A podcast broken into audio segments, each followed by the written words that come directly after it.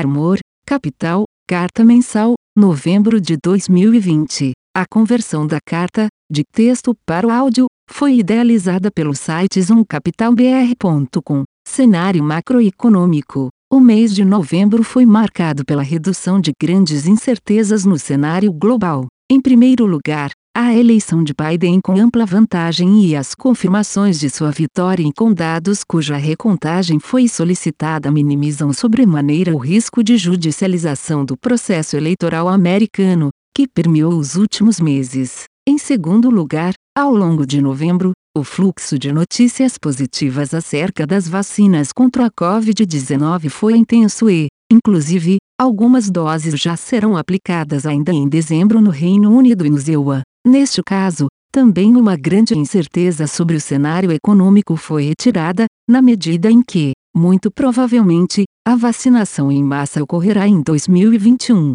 em que pesem as dificuldades de distribuição, de logística e de armazenamento. Não por outra razão, o advento das vacinas foi disruptivo para os mercados. Por outro lado, existem possíveis efeitos da segunda onda da Covid-19 sobre a atividade de curto prazo. Evidente que na Europa esse efeito é mais emblemático, principalmente no setor de serviços, mas também nos EUA se observa uma moderação nas hard datas, com destaque para a indústria, varejo e emprego. Em suma, a segunda onda de Covid-19 impactará o PIB do quarto trimestre e o seguinte nos países avançados. Entretanto, entendemos que, apesar do curto prazo pior, segunda onda, a maior segurança em relação ao médio prazo, vacinas e Biden, foi fator mais relevante para os mercados. A forte elevação do apetite por risco ao longo do mês foi ainda alimentada pela esperança acerca de um novo pacote fiscal no EUA, dado o retorno das negociações entre republicanos e democratas. É pela possível ampliação e ou pelo alongamento do programa de compras de ativos do FED em dezembro. Na última ata do FOMC houve intensa discussão sobre o programa de QE, Quantitative Easing, inclusive com alguns membros apontando certo desconforto e riscos de um balanço tão grande da autoridade monetária, mas, ainda assim, a mensagem principal foi de deixar a porta aberta para mais estímulos. No Brasil, o PIB do terceiro trimestre confirmou uma recuperação robusta da economia brasileira após forte retração no segundo. Para o quarto trimestre vislumbramos um arrefecimento do varejo tendo em vista o efeito da inflação, de alimentos, principalmente, sobre as vendas de supermercados. Entretanto, continuamos a ver a indústria e os serviços com bons desempenhos e contribuindo para crescimento do PIB na margem de cerca de 2%. A mudança de padrão de consumo, que favorece o consumo de bens,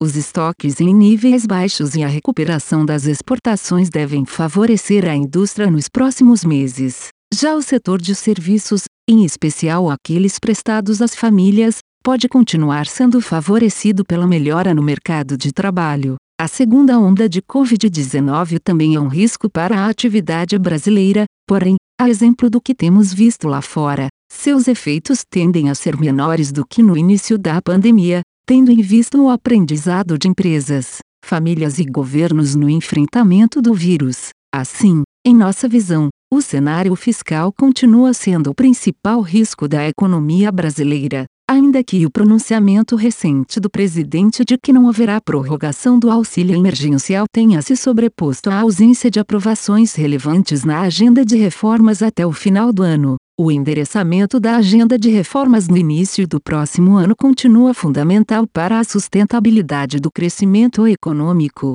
As últimas divulgações do IPCA reforçaram uma piora significativa da dinâmica recente dos preços. Não apenas alimentos estão em alta, mas também os bens industriais, os serviços e principalmente os núcleos de inflação. Estes últimos têm o papel de revelar a tendência subjacente da inflação e o que estamos vendo é que esta se elevou rapidamente para níveis acima do centro da meta. Nossos exercícios apontam que uma parte do fortíssimo choque de preços no atacado já foi repassada para o varejo em 2020, mas existe ainda uma outra parte que aparecerá apenas nos primeiros meses de 2021 e, por esta razão, vislumbramos núcleos de inflação ainda pressionados nos próximos três meses. Diante disso, Continuamos esperando um abandono do forward guidance no primeiro trimestre de 2021 e uma elevação de juros no segundo trimestre. A última decisão da Aniel, que impôs bandeira vermelha em dezembro de 2020 implicou em elevação da inflação projetada em 2020 para 4,2% e redução da projeção do IPCA de 2021 para 3,8%.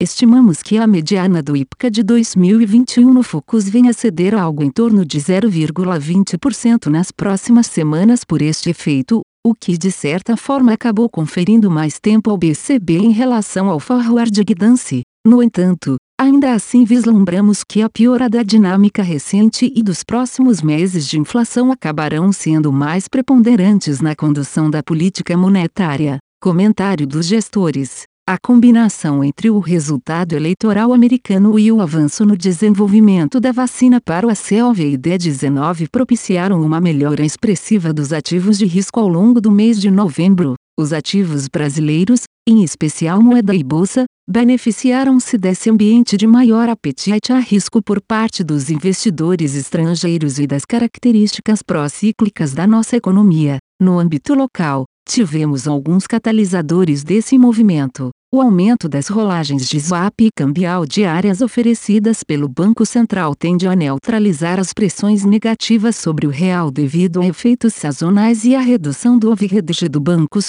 que ocorrerá em dezembro. Ademais, observamos o resultado das eleições municipais com aumento da força dos partidos de centro e enfraquecimento dos partidos de esquerda, uma bem-sucedida emissão externa pelo Tesouro Nacional, revisões baixistas para o IPCA 2021 em consequência da antecipação da bandeira vermelha da ANIEL para dezembro de 2020 e a surpresa positiva do último dado fiscal como fatores que ajudaram na descompressão do prêmio na curva de juros no final no mês. Prospectivamente, os fatores supramencionados são vetores positivos para os ativos de risco no Brasil, ainda que em menor magnitude. Os riscos quanto ao cenário fiscal persistem, assim, sinalizações positivas no sentido de austeridade tendem a beneficiar mais os mercados de juros e câmbio, que carregam maior prêmio no momento. Em função disso, iniciamos posições aplicadas em juros reais e trades de valor relativo na curva de juros nominal,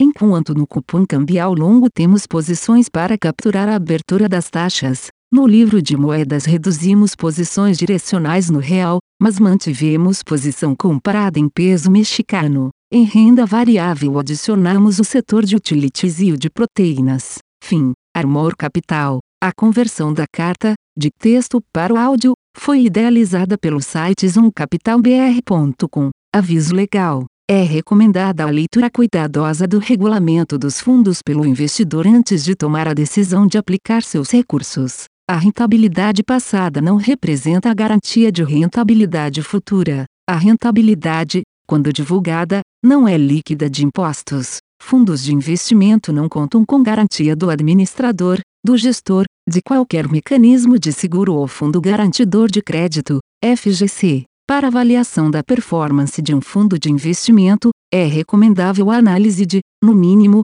12 meses. A gestora não se responsabiliza por quaisquer decisões tomadas tendo como base os dados deste documento. As informações aqui contidas têm caráter meramente informativo e não constituem qualquer tipo de aconselhamento de investimentos ou oferta para aquisição de valores mobiliários. Os investimentos em fundos de investimento e demais valores mobiliários apresentam riscos para o investidor. Os fundos de ações com renda variável podem estar expostos a significativa concentração em ativos de poucos emissores, com os riscos daí decorrentes.